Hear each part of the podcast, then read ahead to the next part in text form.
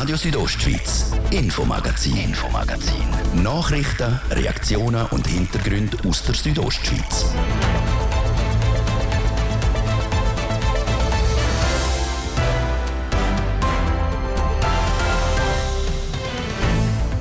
Momentan schiessen Solarprojekte gefühlt wie Pilze aus dem Boden.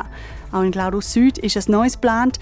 Dort will der Stromkonzern Axpo eine riesige alpine Solaranlage bauen. Entstehen soll sie oberhalb von Lintel.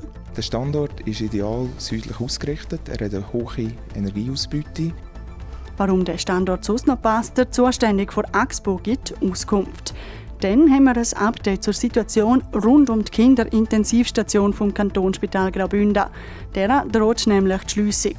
Und wir schauen an mit einem Bündner Expert, was es bei Motormäher, Traktoren und Co. für Alternativen gibt zu Diesel und Benzin. Weil der Bundesrat überlegt sich, der Landwirtschaft den Treibstoff künftig nicht mehr rückzusubventionieren. Das Thema heute im Infomagazin. Am Mikrofon ist Manuela Meuli. Schön hören dazu. Erst letzten Sommer hat die Expo die bisher grösste Solaranlage der Schweiz im Kanton Glarus in Betrieb genommen.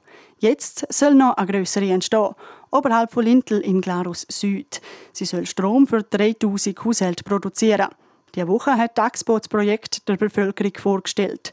Es berichtet Jasmin Schneider. Die Expo hat Grosses vor in der Region Frittera ob Lintel. Auf einer Fläche von 120.000 Quadratmetern soll eine Solaranlage entstehen.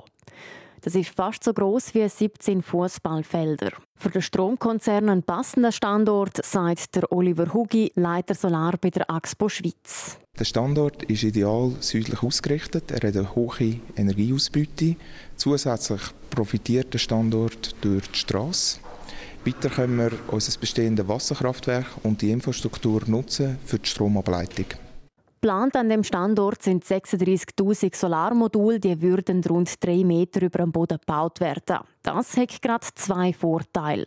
Dass wir im Winter oberhalb vom Schnee liegen. Zusätzlich profitiert die Abwirtschaft im Sommer, dass unter den Konstruktionen weitere Zömmerung stattfinden das sehen aber nicht alle so. Bei der Infoveranstaltung, die diese Woche stattgefunden hat, hat es auch kritische Stimmen gegeben. Ein Landwirt hat gesagt, dass das Zweitland nicht mehr gleich nutzbar sei. Zum Beispiel könne er nicht mehr richtig güllen und die Solarpanels würden zu viel Schatten geben. Für diese Kritik hat die AXPO Verständnis. Wir sind mit der Landwirtschaft stets im Kontakt und es ist klar, es ist ein Eingriff in ihre bestehende Landwirtschaftszone. Wir wissen heute noch nicht, wie das zukünftig mit der Bewirtschaftung wird aussehen. Da sind wir stetig im Austausch und die Erkenntnisse fließen ins Projekt ein. Auch die Gemeinde Glarus Süd nimmt die Kritik zur Kenntnis. An sich steht die Gemeinde aber hinter dem Projekt von der AXPO, wie der zuständige Gemeinderat der Stefan Madutz sagt. Wir sind in einer kritischen Phase, also es ist eine Kritik berechtigt. Wir müssen jetzt einfach schauen, wie wir die Kritik auch gut verarbeiten. Das ist, ich, jetzt wichtig. Das Projekt muss zuerst noch fertig erarbeitet werden und das letzte Wort hat dann das Stimmvolk vor Gemeinde Glarus Süd, das darüber entscheiden darf. Zu den Kosten des Projekts und der Planung sagt Axpo bis jetzt nichts. Nur so viel ist bekannt, für die Gemeinde Glarus Süd würden nur Kosten entstehen, falls es wegen der Solaranlage Ertragsausfälle auf der Alp gibt. In dem Fall wird die Gemeinde mit 20.000 Franken aushelfen. Auf der Kinderintensivstation im Kantonsspital Graubünden kämpfen die Kleinsten vor Welt um ihr Überleben. Aber auch die Station selber muss um ihr Bestehen fürchten. Es könnte nämlich sein, dass es die Kinderintensiv bald nicht mehr gibt im Kantonsspital Graubünden. Das sagt das Gremium für hochspezialisierte Medizin, wo für die ganze Schweiz verantwortlich ist.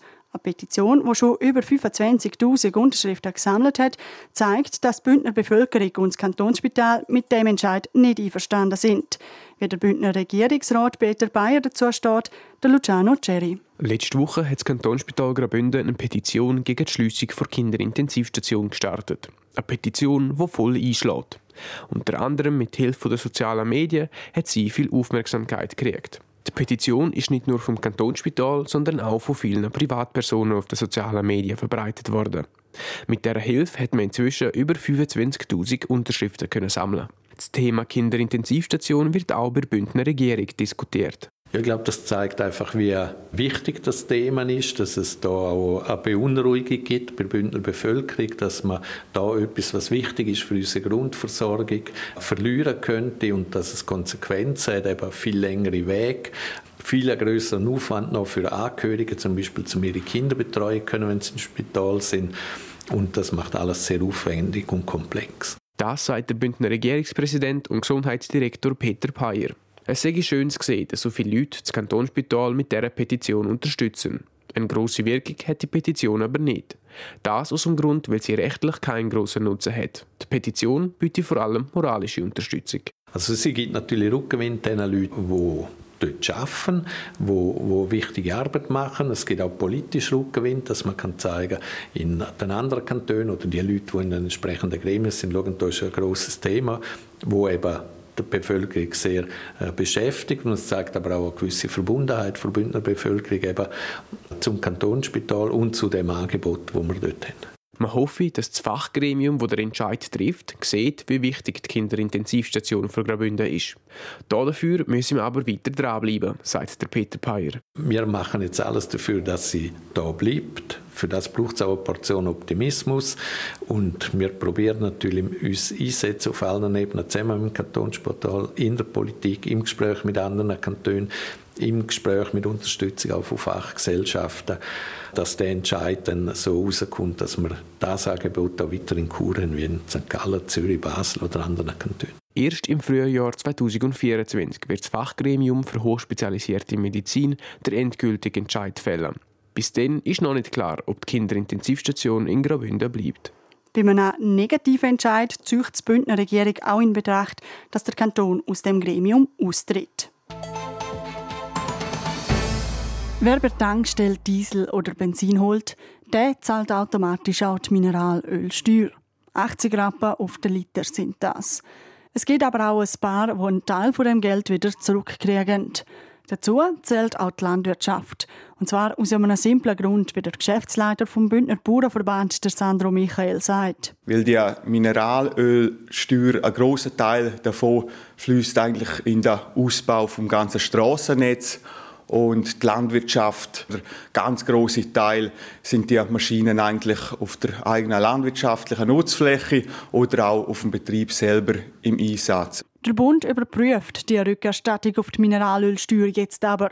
Subventionen auf fossile Brennstoffe wie Benzin und Diesel, die passen die nicht in die Klimastrategie, heisst es. Stellt sich die Frage, was gibt es denn für Alternativen? Der Andreas Mehli ist Landwirt und seit fast 30 Jahren leitet er seinen eigenen Landmaschinenbetrieb. Laut ihm sind alternative Technologien in der Landwirtschaft noch in den Kinderschuhen. Aber es gibt Alternativen, je kleiner die Fahrzeuge sind. Das fängt eigentlich beim Rasenmäher an. Jetzt geht es in der Landwirtschaft zum Motormäher. Auf dem Landwirtschaftsbetrieb selber, also in der Stelle, hat das schon recht Einzug gehalten mit Fütterungsrobotern. Äh, das ist auch ein Emissionsthema im Stall, weil man natürlich die, auch die äh, Emissionen dort nicht will. Aber je kleiner das die energiedicht ist, so wie viel Leistung hat so ein Fahrzeug, äh, desto interessanter ist es. Gerade bei dem Motormäher hätte beispielsweise Elektro auch grosse Vorteile. So sind die Landwirtinnen und Landwirte, die hinter dem Meer herlaufen, der Abgas nicht mehr ausgesetzt. Aber schon bei den kleineren Geräten ist unter anderem die Reichweite ein grosses Problem. Schließlich kann ich mal auf der Alp nicht Boot den Akku wieder eine Stunde laden. Und bei den Traktoren verschärfe sich die Problematik noch. Das beschränkt die Einsätze. Oder? oder wenn man mehrere Stunden, wenn man muss acht Stunden äh, mit einem Traktor draußen sein dann brauchst du einfach für acht Stunden Treibstoff, weil wir haben keine Tankstellen dort. Oder? Und man sieht es ja schon bei den Elektroautos, wenn man muss planen wenn man so hinfährt. Oder? Also man kann einfach nicht überall und jederzeit. Und das bedingt einfach, dass man den Einsatz ein bisschen anpasst. Elektrotraktoren sind aber für kurze Einsätze auf dem Feld durchaus geeignet, so der Fachmann in Sachen Landmaschinen. Aber auch wenn eine solche Maschine für einen Betrieb geeignet ist, gibt es laut Andreas Meli noch eine weitere Hürde, der Preis. Wir haben zum Beispiel einen Hoflader, den wir viel auf dem Betrieb brauchen. Der ist elektrisch betrieben. Der Hoflader kostet über 100'000. Das Dieselmodell kostet 65'000 und es gibt eine Förderung, die ist 4'500. Dann hast du ein bisschen weniger äh, Treibstoffkosten, aber du bleibst zuletzt gleich auf einem riesen Teil äh, sitzen und darum wird sich das flächendeckend nicht durchsetzen. Darum sagen beispielsweise Elektrolandmaschinen oder auch Traktoren, die mit Wasserstoff betrieben werden, für viele Landwirtinnen und Landwirte keine Option. Neben dem limitierten Portemonnaie ist aber auch der limitierte Platz ein Hindernis. Weil der Traktor eine Offroad-Maschine ist, sagt man dem, wo fast keinen Platz hat.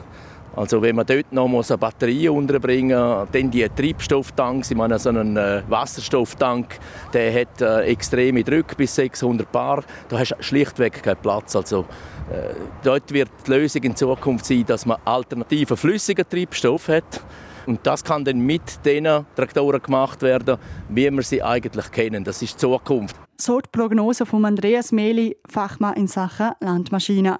Die Nachfrage die ist in der Landwirtschaft aber durchaus da, um auf Alternativen zu Diesel und Benzin umsteigen. Oft sage ich es momentan für die Landwirtinnen und Landwirte einfach noch nicht wirtschaftlich. Warum denn die Rückerstattung zur Mineralölsteuer auf der Kippe steht und was das für die Bündner Landwirtinnen und Landwirte bedeuten würde, das haben wir gestern in einem ersten Teil angeschaut. Nachlesen könnt ihr online auf rso.ch.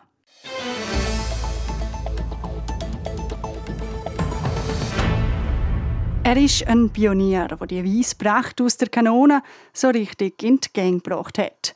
Der Leo Jäger. Er war der Erste, der sich in der Schweiz grossflächig für Schneekanonen eingesetzt hat. Anfang der 60er Jahre hat der Bündner bei der Savonin Bergbahnen angefangen zu arbeiten. Später war er dann Direktor in Savonin. In den 70er Jahren hat er sich zum grössten Schneemacher in den Alpen aufgeschafft. Weil genau heute vor 45 Jahren hat er Savonin das erste Mal in Europa ein Skigebiet künstlich beschneit. Der Martin de Platzes hat mit dem Leo Jäcker über die Zeit vor 45 Jahren reden und auch über die aktuellen Wetterkapriolen. Seit dem 78 dürfen wir in Savonin mit der damals Europas grössten Schneeanlage Schnee machen. Früher haben sie nicht ausgelacht und heute hat niemand mehr zu lachen, wenn er keine Schneeanlage hat. Ja, du hast gesagt, eben früher hat man euch ausgelachen. Jetzt mit dem Wetter, wo wir mit diesen Kapriolen, wo wir müssen miterleben müssen, äh, Wintersport im Kanton Graubünden wäre ohne die technische Schneeproduktion nicht mehr möglich. Das ist im ganzen Alpenraum so. Da kann man gehen, wo man will. Von gewissen Höhen weg, von 1000 Meter bis auf 2,5, sogar bis auf Teil auf 3000 Meter, Schnee machen. Und da hat man super Bedingungen die Leute können sich in der Natur bewegen, und zwar alle drei Generationen. Und das ist wichtig. Du hast angefangen in den 60er Jahren bei der Savonin Bergbahnen. Dann so richtig in Schwung gekommen ist die technische Beschneiung etwa Mitte 70er Jahren. Du giltest als Pionier von dieser Schneeproduktion. Also angefangen hat es im 56, hat ein Amerikaner das selber gemachte Schneemachen angefangen und zwar über Umweg der hat eine Obstplantage eineisen und plötzlich hat er Schnee gehabt. Und dann ist er auf die Idee gekommen, der Joe Tropiano aus Pennsylvania, da müssen wir etwas machen. Und der hat das nachher entwickelt. Und eben in den 60er Jahren habe ich von dem gehört. In Europa war es dann angefangen, also zwei, drei, vier, fünf dieser Kanonen in verschiedenen Gebieten, aber nur kleine. Heute sagen wir denen Kegele-Anlagen. Aber das sind an sich die guten Anfänge.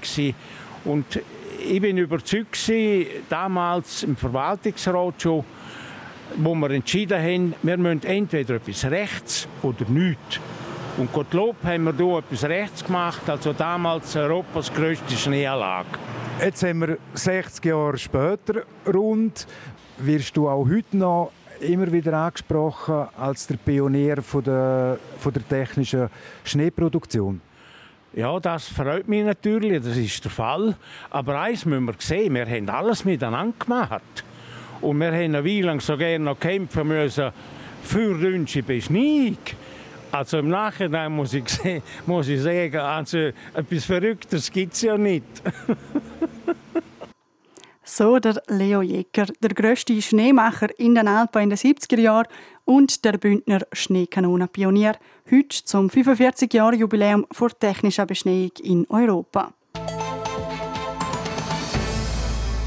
Und damit sind wir schon wieder am Schluss von unserem Infomagazin. Wenn ihr einen Beitrag nochmal hören oder teilen wollt, ihr findet die ganze Sendung online auf rso.ch oder überall dort, wo ihr eure Podcasts hört. Am Mikrofon verabschiedet sich Manuela Meuli. Danke fürs Zuhören, einen schönen Abend und ciao zusammen.